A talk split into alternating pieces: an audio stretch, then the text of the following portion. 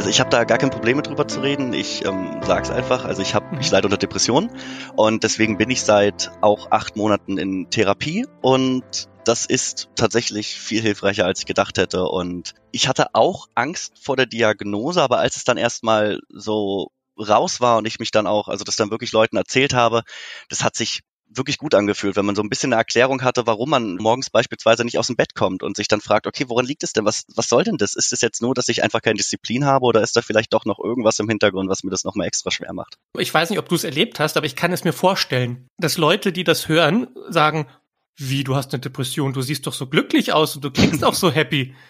Wie gehst du damit um, dass, äh, dass du dir selbst nicht irgendwie durch so Situationen einredest, du müsstest besonders traurig tun, damit deine Diagnose auch glaubwürdig ist für die Leute? Ich muss ehrlich sagen, das hatte ich ganz am Anfang, als es für mich halt noch ganz neu war, darüber offen zu reden, dass ich mir halt dachte, also ich glaube, ich bin ein recht gut gelaunter Mensch und ich bin auch, also ich lache super gerne und ich bringe auch gerne Leute zum Lachen, aber das ist ja genau der Punkt, dass ist ja kein Kriterium dafür, ob man depressiv ist oder nicht. Ich finde es so stark, dass du das so sagst, weil das ist eine Sache, die mich, über die ich tatsächlich auch selber öfter stolper, wenn mich Leute fragen, bist du eigentlich glücklich? Dass ich dann da sitze und mir denke, boah, das ist jetzt eine Frage. Ja. Wo, wo, woran, also wirklich, woran, woran messe ich das jetzt genau? Und also ich kann dir Keine sagen, dass Frage macht unglücklicher als die Frage, ob man eigentlich ja, glücklich ist. Es ist wirklich Wahnsinn. Also wenn ich es war, dann bin ich zu dem Zeitpunkt nicht mehr. Ja. In uns allen wartet eine Geschichte darauf, endlich entdeckt und erzählt zu werden. Dafür gibt es einen magischen Schlüssel und der heißt Storytelling und die Heldenreise. Das ist ein uralter, universeller Bauplan für Geschichten und wir finden ihn in allen großen Märchen, Mythen und Hollywood-Filmen. Diesen Bauplan können wir auch auf unser Leben anwenden. Plötzlich merken wir, dass wir der Held oder die Heldin in unserer eigenen Geschichte sind. Wir sehen den Weg, der vor uns liegt, die Herausforderungen, die wir überwinden müssen und das Ziel, das wir wirklich erreichen wollen. Die Heldenreise schlummert in jedem von uns und sie erwacht, wenn eine Geschichte uns tief berührt und inspiriert. Dieser Podcast ist für alle, die bereit sind, sich auf ihren Weg zu machen. Mein Name ist Emanuel und das ist die Geschichte deines Lebens.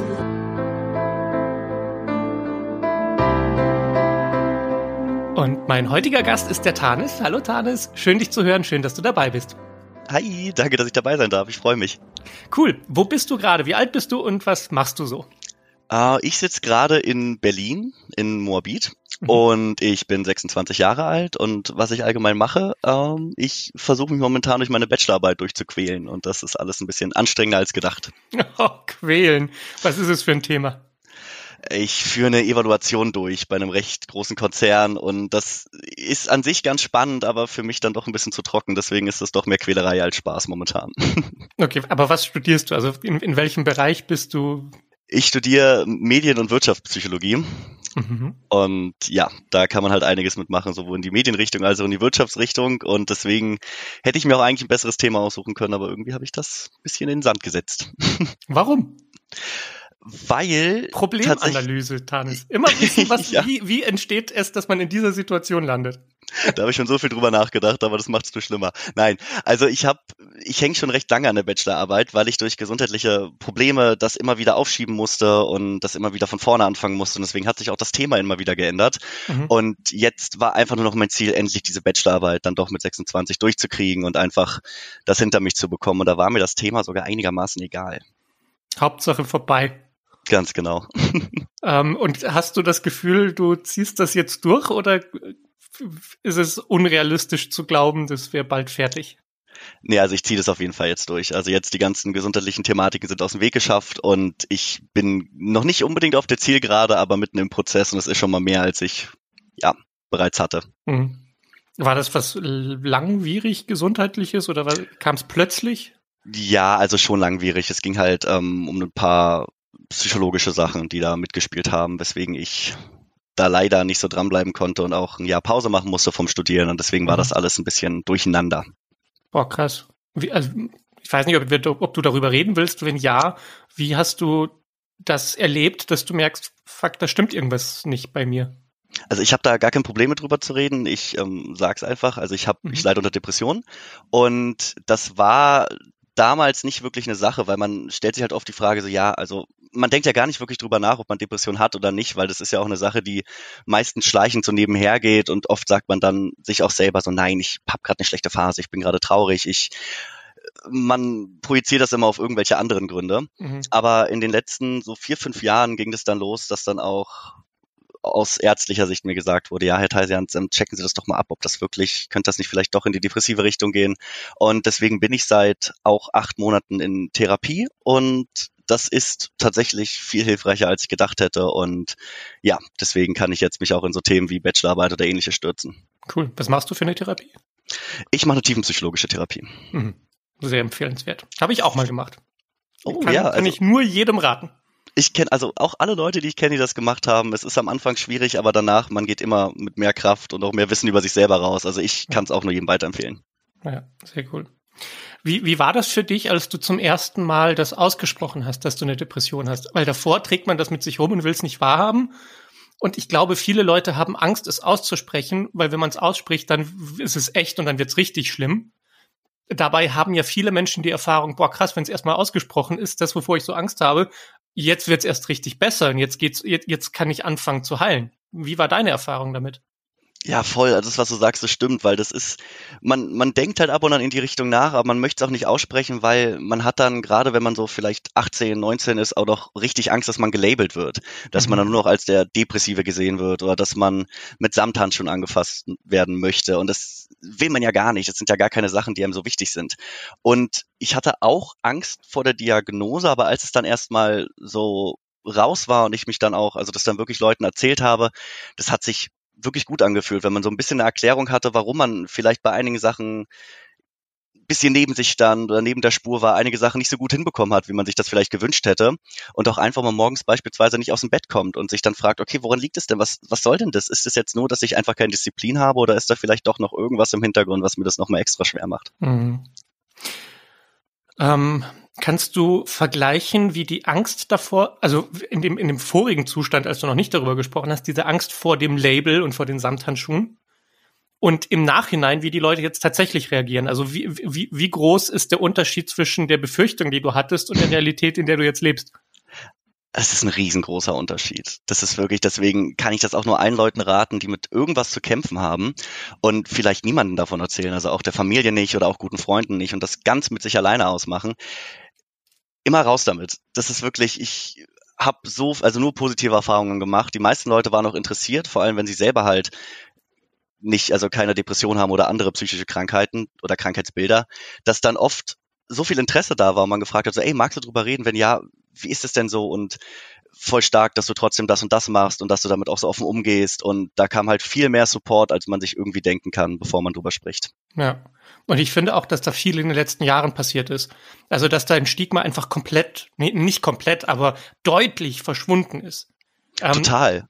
Dass, dass einfach dieses ganze Thema mentale Gesundheit, und darüber spricht man nicht, weil ich bin ja nicht verrückt, das, also vor zehn Jahren war wirklich diese Vorstellung, ich bin doch nicht verrückt in den Köpfen der Leute drin. Und jetzt ist es einfach völlig absurd zu glauben, dass jemand, der eine Depression hat, auch nur ansatzweise irgendwas mit Verrücktheit zu tun hat, sondern es ist halt eine Krankheit, die behandelt werden muss.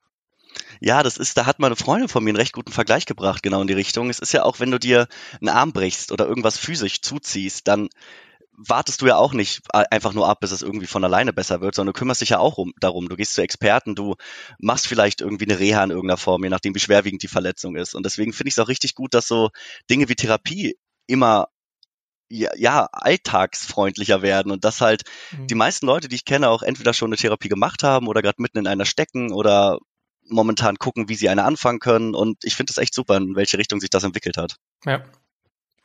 Wie gehst du eigentlich um? Ich weiß nicht, ob du es erlebt hast, aber ich kann es mir vorstellen, dass, ähm, dass Leute, die das hören, sagen, wie, du hast eine Depression, du siehst doch so glücklich aus und du klingst auch so happy.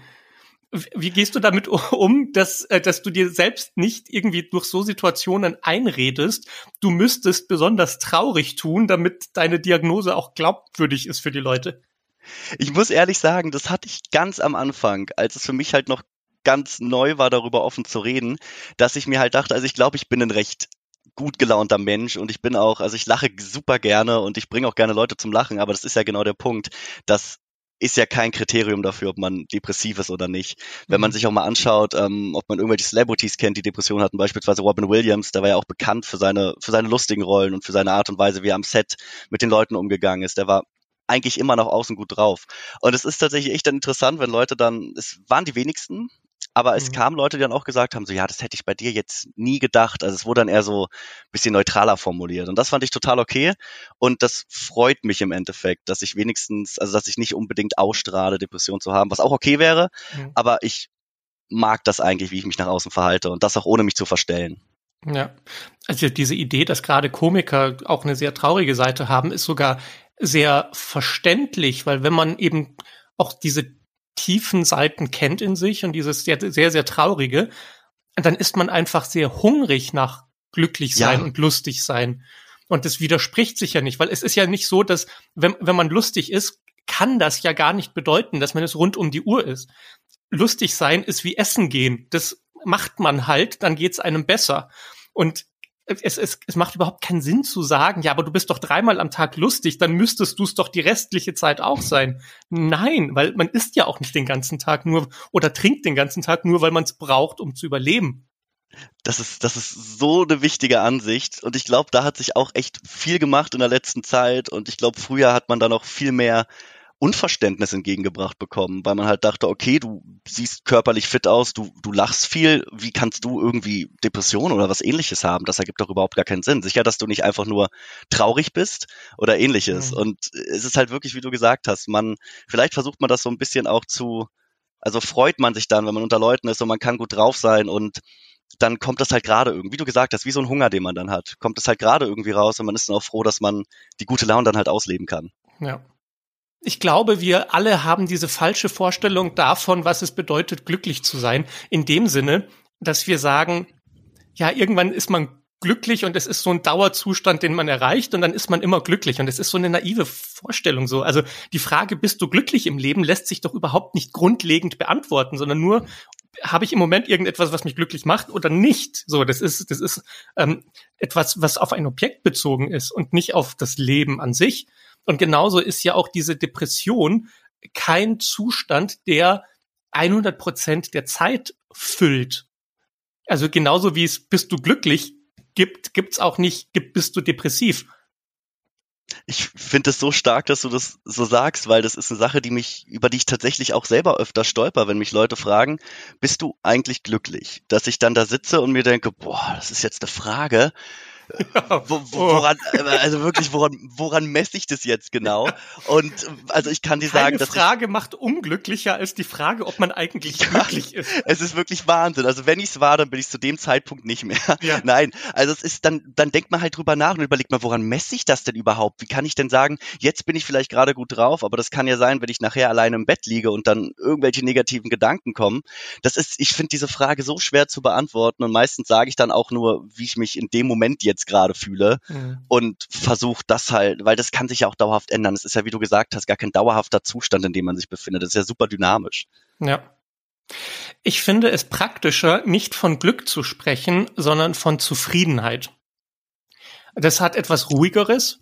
Also bist du zufrieden? Bist du in deinem Frieden mit dir? Und mhm. daraus entsteht ja dann, dass man glückliche Momente hat oder auch mal traurigere Momente.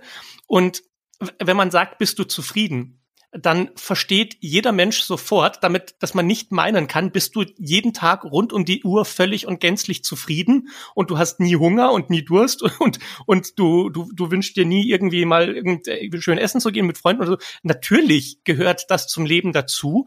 Trotzdem kann man grundlegend mit dem Leben zufrieden sein. Und ich glaube, das ist das Missverständnis, das Leute bei Glück haben. Glück ist ein, eine Momentaufnahme in einem zufriedenen Leben, so wie dort auch Trauer stattfinden kann.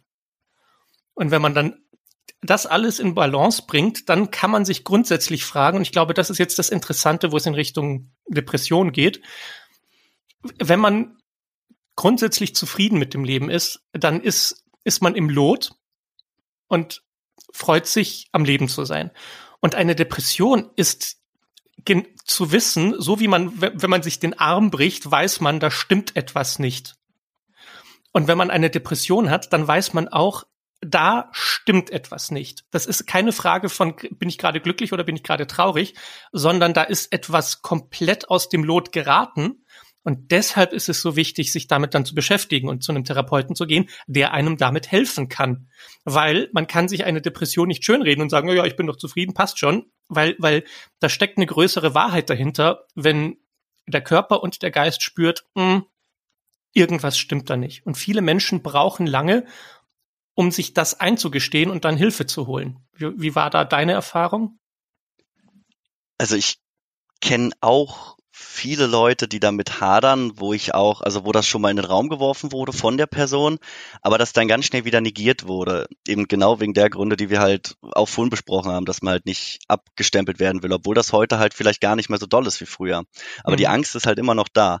Und ich hatte bei mir, ich war schon als kleines Kind wegen einiger anderen Dinge halt in therapeutischer Behandlung. Das war dann aber eher so Verhaltenstherapie.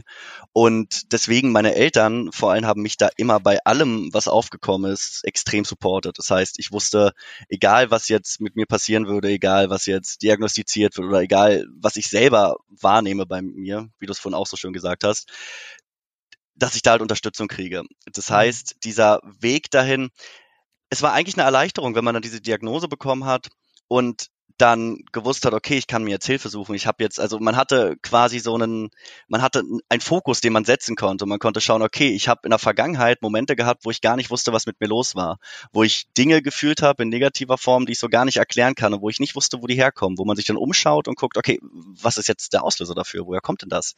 Mhm. Und wenn man dann sich eingesteht oder auch von ärztlicher Seite dann vielleicht den Hinweis bekommt, dass da was sein könnte, dann ist das so viel, das ist so erleichternd, weil du hast was, womit du arbeiten kannst. Du weißt, worum es geht, du kannst darauf deine Energie ein bisschen lenken und kannst schauen, wenn du halt im Bett liegst und du hast so eine depressive Episode, dass du halt weißt, okay, das geht aber auch wieder vorbei. Wenn ich morgen wach werde, ist es vielleicht weg.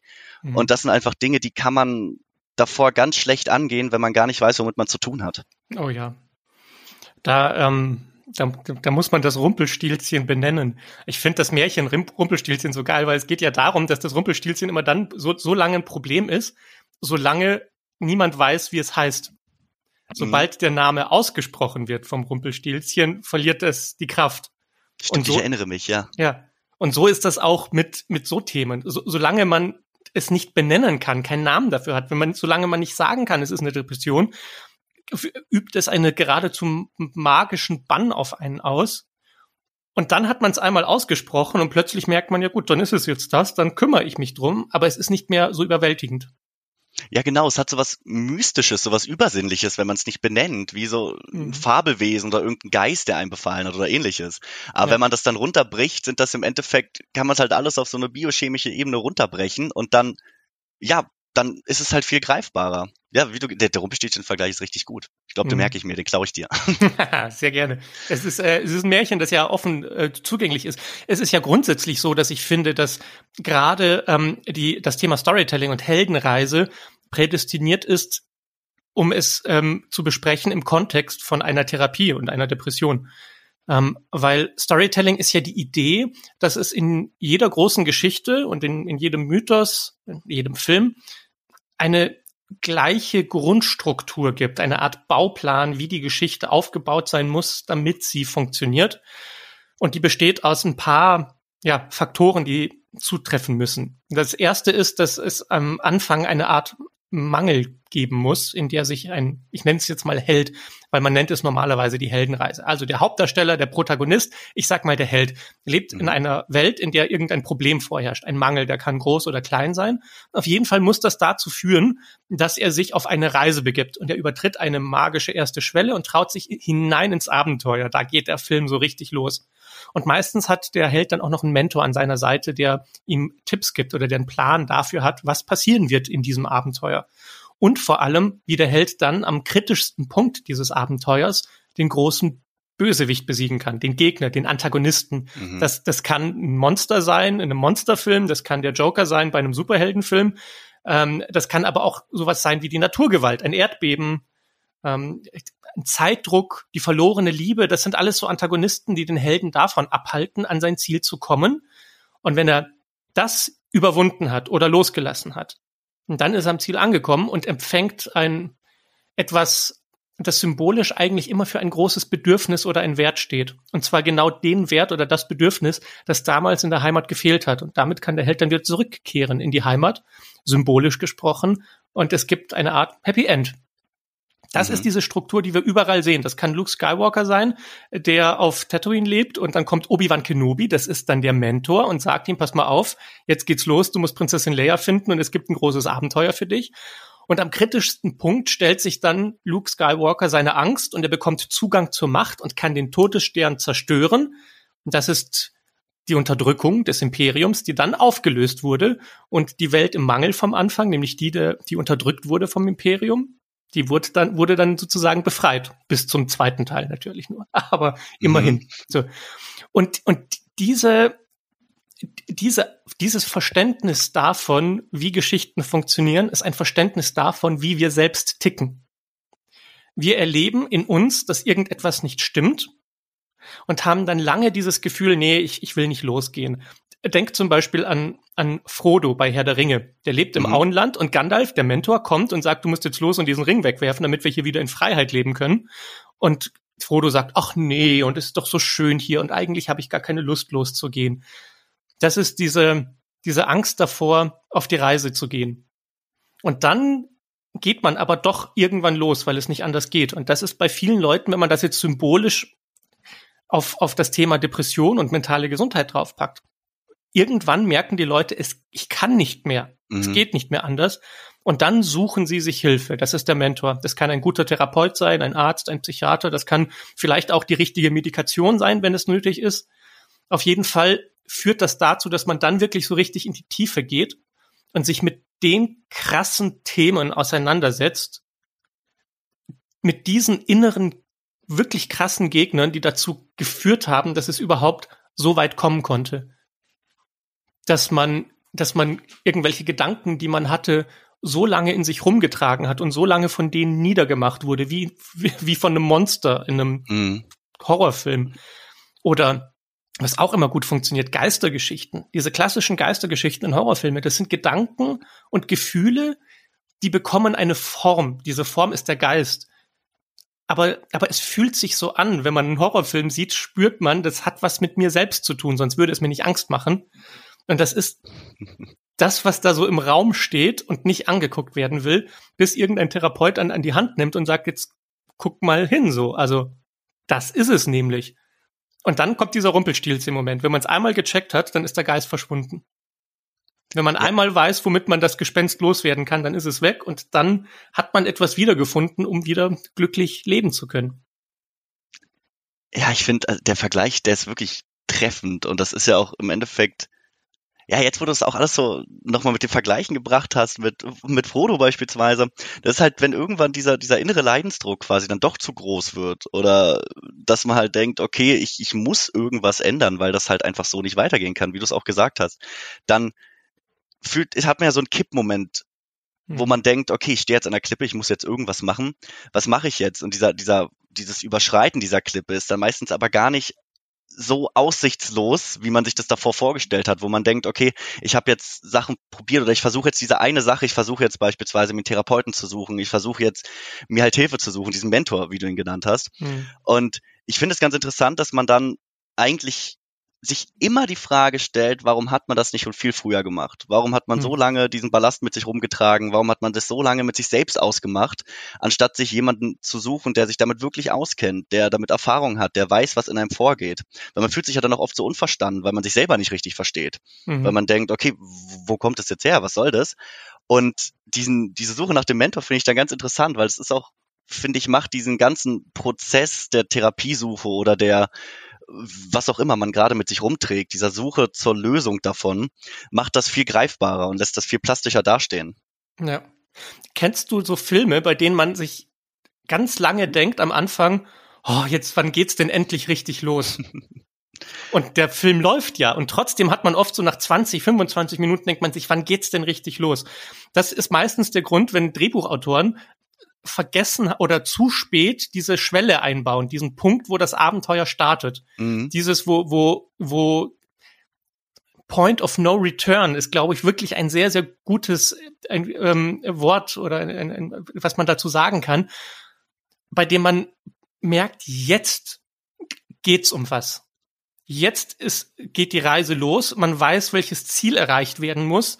Und man weiß, dass es jetzt nicht mehr anders geht. Ich liebe ja diesen Moment in dem Film Matrix, mhm. wenn mhm. Morpheus vor Neo steht und sagt, rote Pille, blaue Pille. Soll's losgehen oder nicht? Und da, also da kriege ich jedes Mal Gänsehaut, weil das ist der, der perfekte klassische Moment. Jetzt geht es los. Jetzt beginnt die Reise und jetzt gibt es auch kein Zurück mehr. Ja, das, das ist wirklich, ja, ja, stimmt. Ich erinnere mich auch gerade wieder dran. Ich habe vor kurzem die Matrix-Teile wieder gesehen und das war genau, genau dann auch an der Stelle, wo man dann halt auch weiß, okay, dann, dann ist halt, es wird nichts mehr so sein, wie es war. Es wird nichts mehr, nichts mehr ist gewohnt. Jetzt geht's nur noch voran im Endeffekt. Jetzt kann man nicht zu diesem Punkt zurück. Und ich finde das, also ich liebe das im Film auch. Und genauso wie du gesagt hast, wenn ich mir einen Film angucke, wo das dann ewig darauf warten lässt und irgendwie plätschert das so vor sich hin und man hat das Gefühl, mhm. okay, eigentlich geht's um gar nichts wirklich, es ist gar nicht wirklich, dieser innere Druck ist gar nicht so wirklich da, dann ja, macht man den Film auch oft ganz schnell wieder aus. Ja. Ja, und das sind, das sind diese Momente, die immer wieder kommen, wenn Batman zum ersten Mal seinen Anzug anlegt und man weiß, okay, jetzt geht er auf seine eigene Reise, um seine Vergangenheit zu heilen, indem er jetzt die Bösen schnappt. Oder wenn Bell zum ersten Mal bei Die Schöne und das Biest im, im, im Palast vom, des Biestes ankommt. Mhm. Oder, oder wenn in Avatar der, der Soldat zum ersten Mal in diesen Kasten reinsteigt und in den Avatar reingezogen wird und dann dieses blaue Männchen ist, das durch die Gegend springt. Es ist jedes Mal das Abenteuer, das losgeht. Und dann kommt der Bereich, in dem die Frage ist, okay, aber wenn, wenn das Abenteuer jetzt losgegangen ist, wer sind denn dann die Gegner, die auf mich warten? Was hast du denn da so für dich herausgefunden in den letzten acht Monaten? Was, was waren die Gedanken oder die Gefühle oder diese Muster, die, die es dir so schwer gemacht haben? Ich glaube, das waren, also vor allem, wenn man so eine Therapie geht, in so einer Form, gerade tiefenpsychologisch wird ja ganz viel dann gegraben und es wird da ganz viel geschaut, okay, was, was könnte Auslöser dafür gewesen sein, dass sich überhaupt gewisse Muster halt so verfestigt haben. Und ich habe bei mir gemerkt, dass es ein ganz großer Punkt ist, dass ich mir gegenüber viel zu selbstkritisch bin. Dass ich das Gefühl habe, ich müsste Dinge leisten, die vielleicht andere Leute von mir verlangen in meinem Kopf, was vielleicht gar nicht der Realität entspricht oder was ich halt aber vor allem selber von mir verlange, weil ich mir denke, okay, jetzt hatte ich einen schlechten Tag, jetzt lag ich einen gesamten Tag vielleicht im Bett, konnte kaum aufstehen, weil ich so eine Lethargie gespürt habe mhm. und wirklich nicht wusste, okay, wohin mit mir? Und dass ich dann am nächsten Tag dachte, okay, jetzt hast du den letzten Tag dich ausgeruht, quasi, auch wenn es kein Ausruhen war, weil das auch mit so viel Stress verbunden ist, weil man mhm. die ganze Zeit denkt, okay, ich muss aber aufstehen, ich muss jetzt was machen. Und dass ich dann aber den nächsten Tag mir dachte, okay, jetzt musst du doppelt so viel leisten.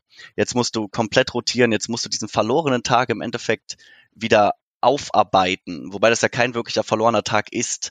Und dieses, das zu lernen, das ist im Endeffekt, glaube ich, die eine der größten Aufgaben, der man, dem man sich dann stellen muss, weil man nicht von sich selber dann verlangen kann. Wenn beispielsweise dann Freunde oder meine Familie zu mir sagen, ey, jetzt hast du doch ähm, an deiner Bachelorarbeit gearbeitet, jetzt gönn dir auch eine Pause, stress dich nicht zu sehr.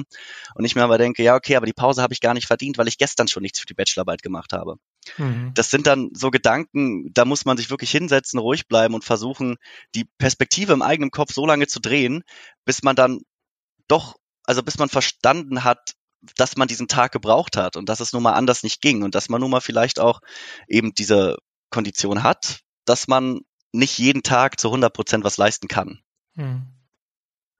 Ja, und es ist diese große Frage, ob man ein Problem hat oder ob man ein Problem ist. Hm. Weil könnte, könnte man das wäre das Problem im Außen, dann könntest du es lösen und so. Und wenn, aber, aber wenn du denkst, so ich, ich bin das Problem, weil man, ich könnte ja eigentlich arbeiten, aber ich krieg's nicht hin und wie, mhm. dann schafft man ein zusätzliches Problem zu dem eigentlichen Problem, das man hat, das vielleicht gar nicht so schlimm ist.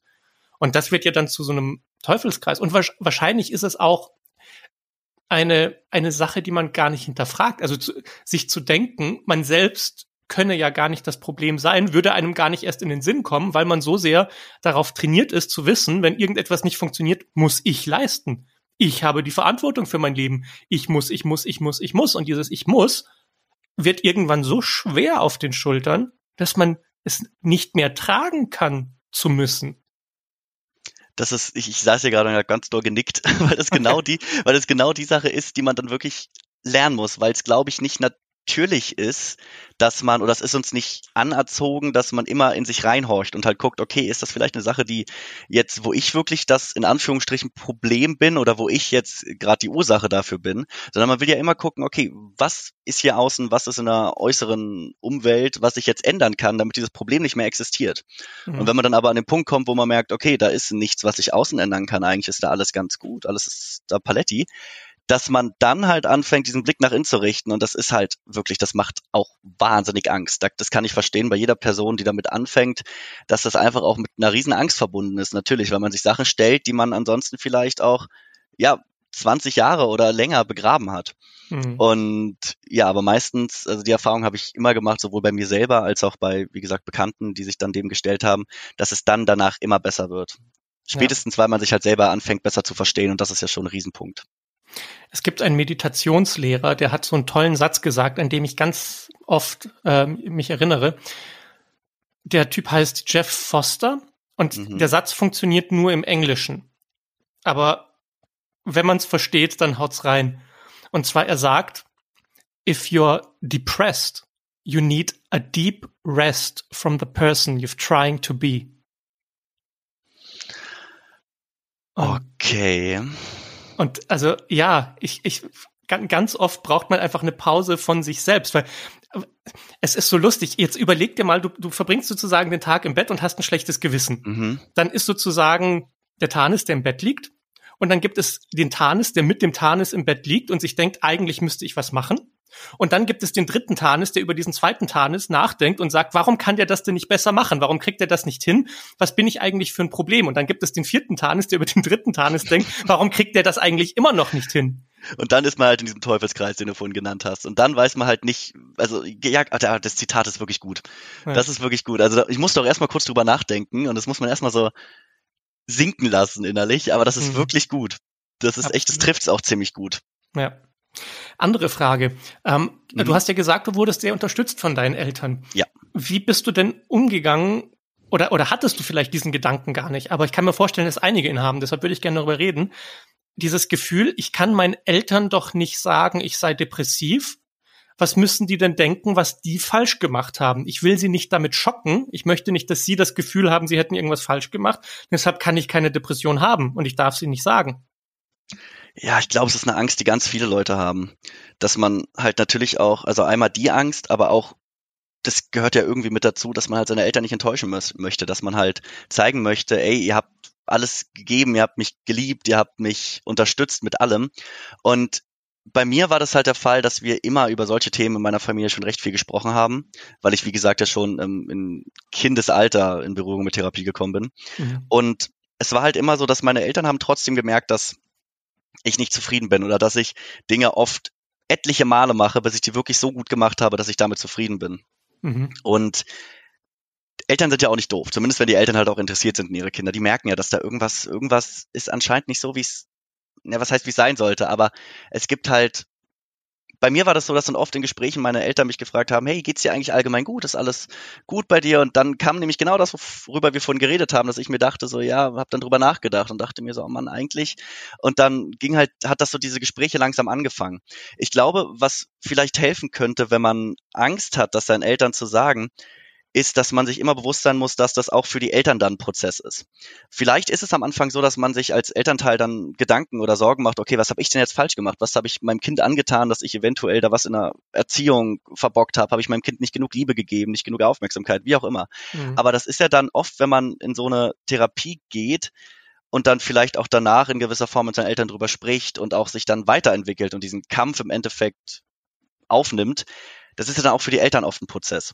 Mhm. Und ich mhm. glaube, wenn man da mit seinen Eltern dann eine gute Kommunikation hat und da auch zusammen an einem Strang zieht, dass man das leicht umgehen kann oder wieder beseitigen kann, dass man als Elternteil diese Angst hat, dass man da vielleicht was falsch gemacht hat. Ich weiß gar nicht, ob meine Eltern das denken. Ich versuche ihnen oft, also ich sage ihnen halt super oft, dass das nichts damit zu tun hatte, dass das einfach jeden treffen kann, egal wie viel Liebe, egal wie wenig Liebe, egal wie viel Zuneigung man bekommt.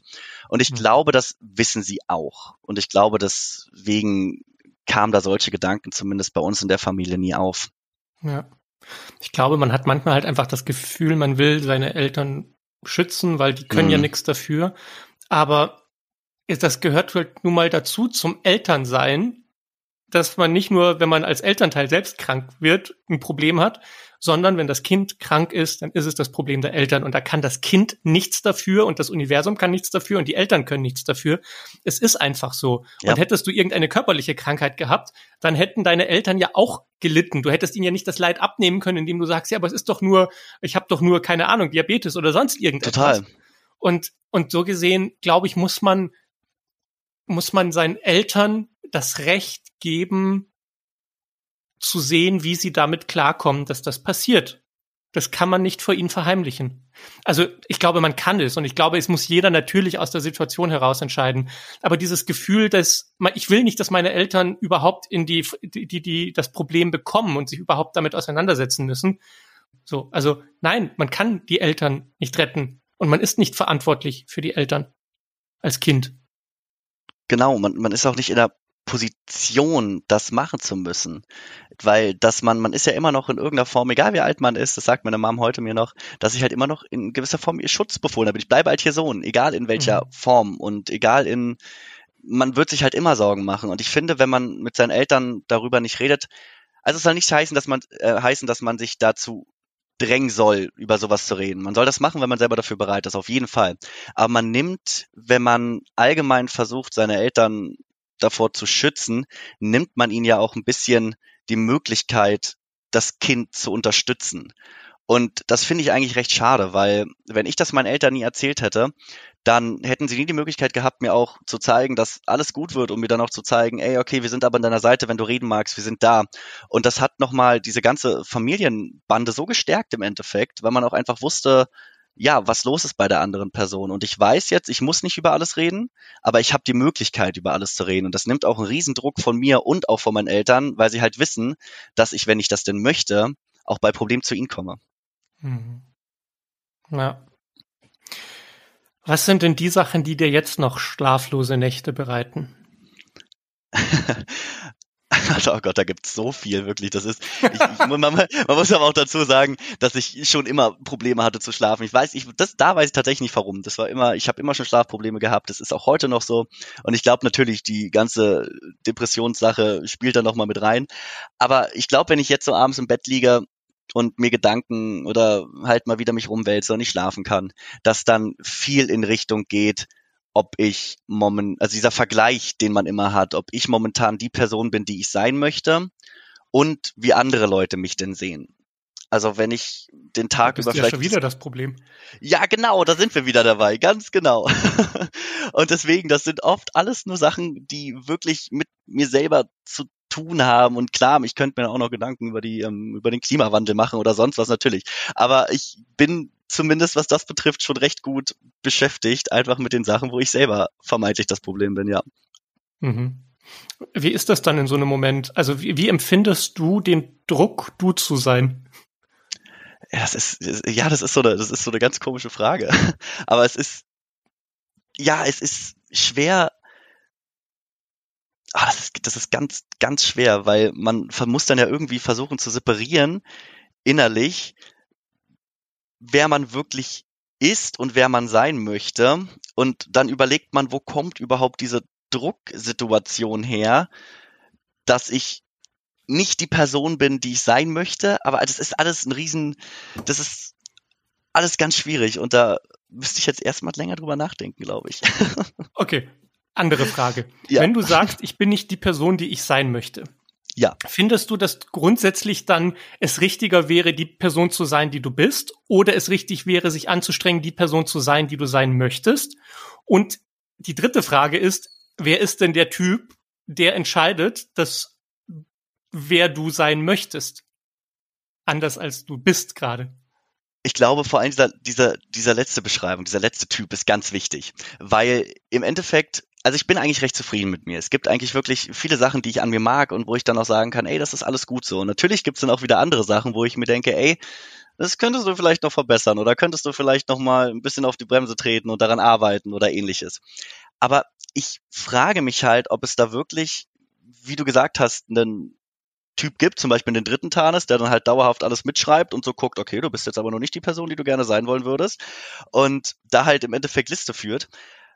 Aber ich denke mal, dass es mir letzten Endes nur darum geht, irgendwann halt im Bett zu liegen und die Augen zuzumachen und da wären wir nämlich wieder bei dem Punkt, zufrieden zu sein und mir halt zu denken, ey, es ist alles schon gut so, wie es ist, mit all den Sachen, die man vielleicht ändern möchte, die man vielleicht verbessern möchte, an denen man arbeiten möchte, dass man aber trotzdem diese innere Zufriedenheit hat, dass man sagen kann, ey, das wird schon.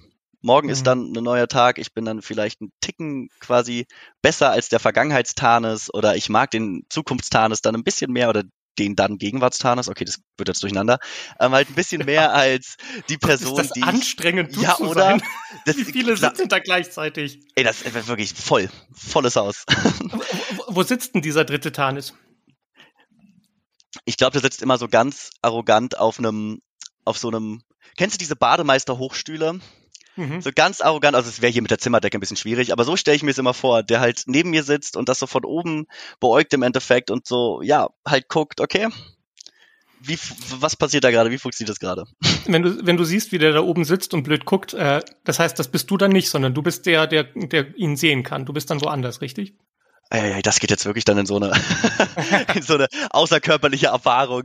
Und nee, aber tatsächlich, diesen Trick habe ich mir damals ähm, versucht in der Therapie, als ich ähm, schon mal mit 18 therapeutisch unterstützt wurde, habe ich mir versucht, das so ein bisschen zu erleichtern, weil da hat mir mein Therapeut gesagt, okay, es gibt anscheinend so mehrere Dinge, die in, also in dir drin gegeneinander ankämpfen, jetzt ohne, dass man irgendwie in eine schizophrene Richtung geht, aber dass mhm. man halt versucht, so ja, da sind halt anscheinend mehrere Aspekte, mehrere Kräfte, die so gegeneinander ankämpfen und es war immer so schwer für mich zu fassen. Und er hat mir dann gesagt, so ey, er hat dann ganz süß, das fand ich wirklich klasse, hat dann so einen Beutel ausgeleert, wo ganz viele Gummidino-Spielzeuge drin waren. Mhm. Und hat da gesagt, so ey, nimm mal einfach so einen, einen von diesen Dinos und weise dem einen Aspekt von dir zu den mhm. du denkst, der da ist. Und dann hatte ich irgendwann diese sieben, acht Dinos und jeder stand halt für einen anderen Aspekt oder eine andere, eine andere Art, wie ich bin, wie ich vielleicht vor meiner Familie bin, wie ich vor meinen Freunden bin, wie ich vor mir selber bin. Und immer wenn ich dann darüber, und das habe ich dann irgendwann ausgeweitet, dass ich mir halt dachte, ja, dass ich dann immer, wenn ich ein Problem mit einem dieser Aspekte hatte oder mich so ein bisschen in der Frage verloren habe, warum bin ich eigentlich nicht zufrieden? Ich mag mich doch eigentlich, dass ich dann versucht habe, den jeweiligen Aspekt, also das jeweilige Gummitier im Endeffekt rauszuholen, damit es mhm. halt greifbarer ist, weil ich dann wusste, okay, dann hatte ich nämlich wieder dieses Target, ich hatte wieder dieses, es hat sich halt irgendwie manifestiert. Und es hat mhm. mir ganz doll dabei geholfen, leichter mit solchen, ja, Problem irgendwie klarzukommen. Und dasselbe wäre ja im Endeffekt dann auch, wenn man sich vorstellt, okay, da sitzt halt jemand in einem Bademeisterstuhl neben mir. Mhm. Das hilft halt, dass man denkt, dass man vielleicht auch einfach mal symbolisch den Mittelfinger in die Richtung zeigt, damit man einfach zeigen kann, ey, das muss jetzt nicht sein, du hast jetzt kein Recht, irgendwie über mich zu urteilen oder wie auch immer, dass man so ein bisschen halt was Greifbares hat, womit man umgehen kann. Ja. Ich meine, normalerweise gehen wir ja immer davon aus, dass wir halt ein Ich sind, ein Selbst so. Ne? Mhm. Also ich bin ich und ich gucke aus meinen Augen raus und sitze da drin und lenke so meine, mein Handeln. Aber letztendlich sind wir verschiedene Ichs. Man ist mit jedem Menschen irgendwie ein bisschen anders und in jeder Situation denkt man irgendwie anders. Ich würde sagen, das, was man so für das Selbst hält, ist eher so eine Art Problemlöser, der halt dann auftaucht, wenn ein bestimmtes Problem gelöst werden muss. Mhm wenn man, äh, wenn man in der Küche steht und Hunger hat, dann taucht das Koch selbst auf, das genau weiß, wie man lecker kochen kann. Und äh, wenn man, wenn man seine Schlüssel verlegt hat, dann ist man halt gerade in einem anderen Selbst drin, als das Selbst, das die Schlüssel irgendwo hingelegt hat. Und deshalb weiß man nicht mehr, wo es ist. Und so geht das immer weiter. Also immer wenn es ein Problem gibt, taucht halt das selbst auf, das am besten dafür zuständig ist. Aber das Selbst ist eher sowas wie ein Programm und kein wirklich Ich, Ich, Ich, Ich im letzten Sinne. Äh, das heißt, wenn dieses Problemlöserprogramm bei dir auftaucht, der Bademeister oben auf seinem Stuhl, der hat ja Angst davor, dass was passiert, wenn du nicht die Person bist, die du gern wärst. Mhm. Was, was passiert denn, wenn du, wenn du es einfach mal machst, wie du Bock hast und nicht wie du gerne hättest? Ja, das ist eine gute Frage. Das ist tatsächlich eine Sache, die mir meine Eltern schon immer sagen, weil das oft einfach der Fall ist, dass ich zum Beispiel Ideen habe oder gerne Sachen machen würde, weil ich mir denke, ey, das fühlt sich gut an, ich möchte jetzt das Projekt starten, ich möchte jetzt das Hobby aufnehmen. Und mir dann aber immer, dann, dann liege ich da wieder abends im Bett und dann kommt quasi dieser, dieser Bademeister im Endeffekt und mhm. sagt halt so, ja, nee, das ist jetzt aber, jetzt, das, guck mal, was da alles schief gehen könnte, willst du wirklich die Person sein, die das macht und dann daran scheitert? Und, ähm, oder willst du dann wirklich dafür bekannt sein, dass du beispielsweise das Hobby hast, ist das wirklich das, was du machen möchtest?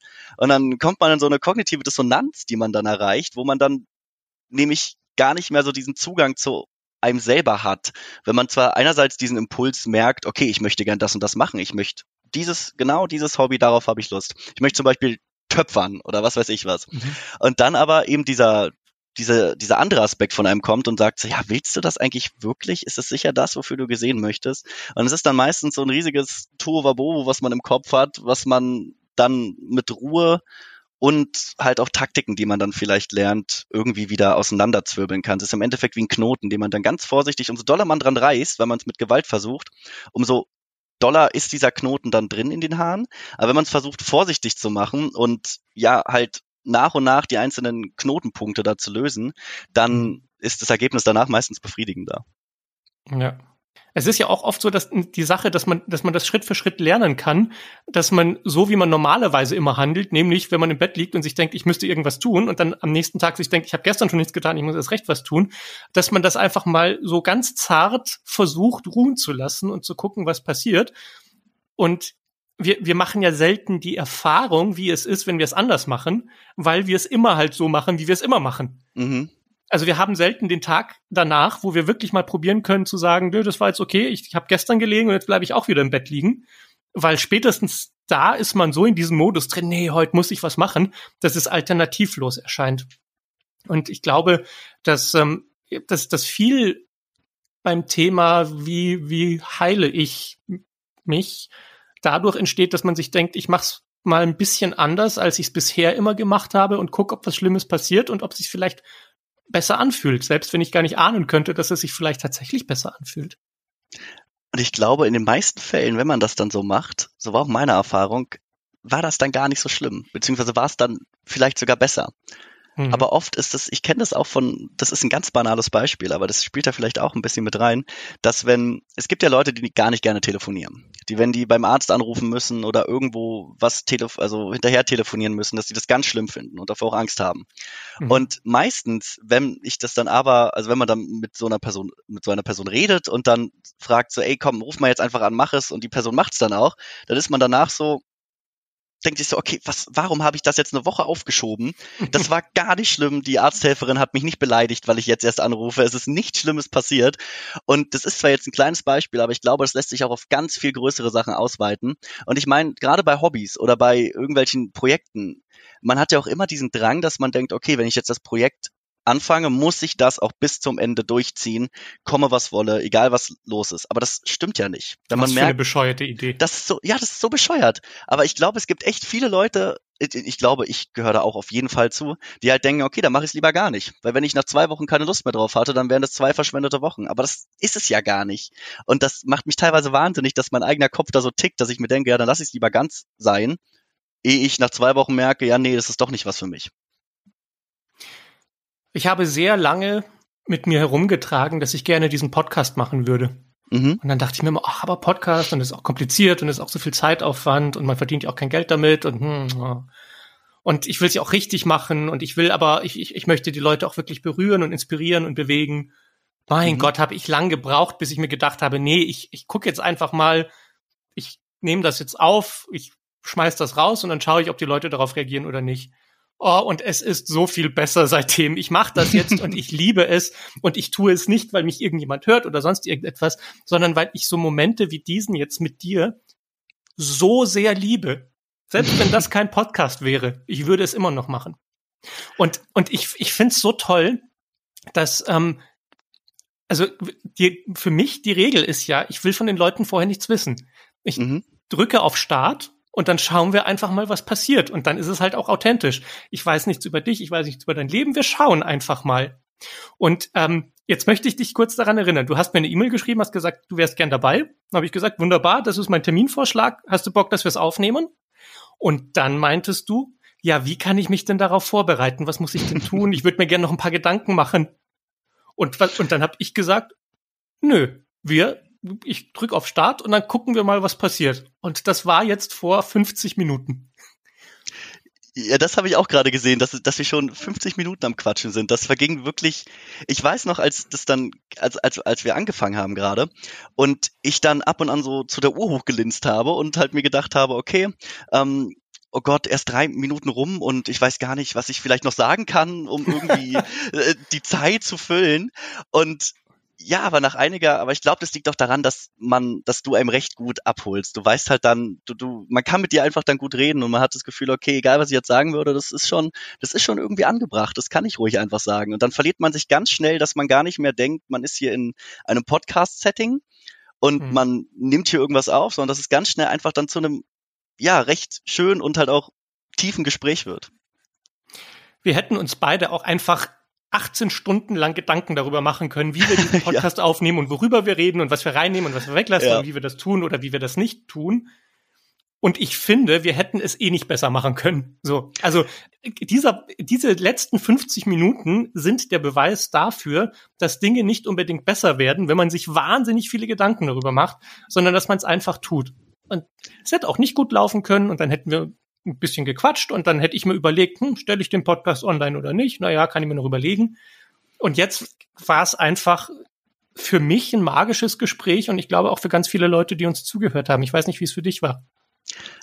Ja, ich kann dem du zustimmen. Ich war gerade wieder ganz doll, das sieht man ja beim Podcast nicht, ich war wieder ganz doll am Nicken, weil ich ja. mir dachte, genau, genau das ist es. Und ja, ich fand es wirklich auch richtig schön und das hat halt mal wieder gezeigt, dass man sich eben nicht, wie du gesagt hast, immer Gedanken über alles machen sollte, sondern auch einfach mal machen sollte. Und dann wird's meistens viel besser, als wenn man sich ewig den Kopf darüber zerbrochen hätte. So. Und, und danach kann man sich genauso sehr lieben, wenn es halt auch mal nicht klappt. Niemand genau. hat eine Garantie, dass alles funktioniert, aber sich zu denken, ich bin ein Dummkopf, wenn es nicht klappt, nein, natürlich nicht. Das Leben passiert, wie es passiert. Wir nehmen, was wir bekommen können. Ich finde die Formulierung, in den Receiving Mode zu gehen, sehr mhm. schön. Ja, das ist wirklich eine richtig schöne Formulierung. Müssen, wir müssen nichts machen, wir müssen nichts erreichen und vor allem haben wir auch nicht die Verantwortung davor. Wir sind in dem Receiving Mode für das, was passiert. Und wenn was Schönes passiert, nehmen wir das dankbar an. Und das mache ich jetzt, Danis. Vielen, vielen Dank, dass du dabei warst und vielen Dank für das tolle Gespräch. Danke dir auch wirklich. Es war echt klasse. Ich freue mich, dass ich dabei sein konnte. Wenn auch du mal Gast in diesem Podcast sein willst oder ein ganz persönliches und privates Coaching bei mir buchen möchtest, dann findest du alle Infos auf meiner Website und in der Beschreibung des Podcasts. Die Geschichte deines Lebens wird von mir produziert und soll möglichst viele Menschen erreichen und inspirieren. Dafür brauche ich jetzt deine Unterstützung. Und es gibt zwei Möglichkeiten. Wenn dir der Podcast gefällt, dann bitte teile ihn mit so vielen Menschen wie möglich. Um die Kosten für den Podcast zu decken, habe ich einen Account für Support eingerichtet. Bitte sei sanft zu dir und auch zu anderen und vergiss nie, deine Aufmerksamkeit ist wichtig und sie ist wertvoll. Vielen Dank, dass du sie mir gegeben hast. Ich weiß das wirklich zu schätzen.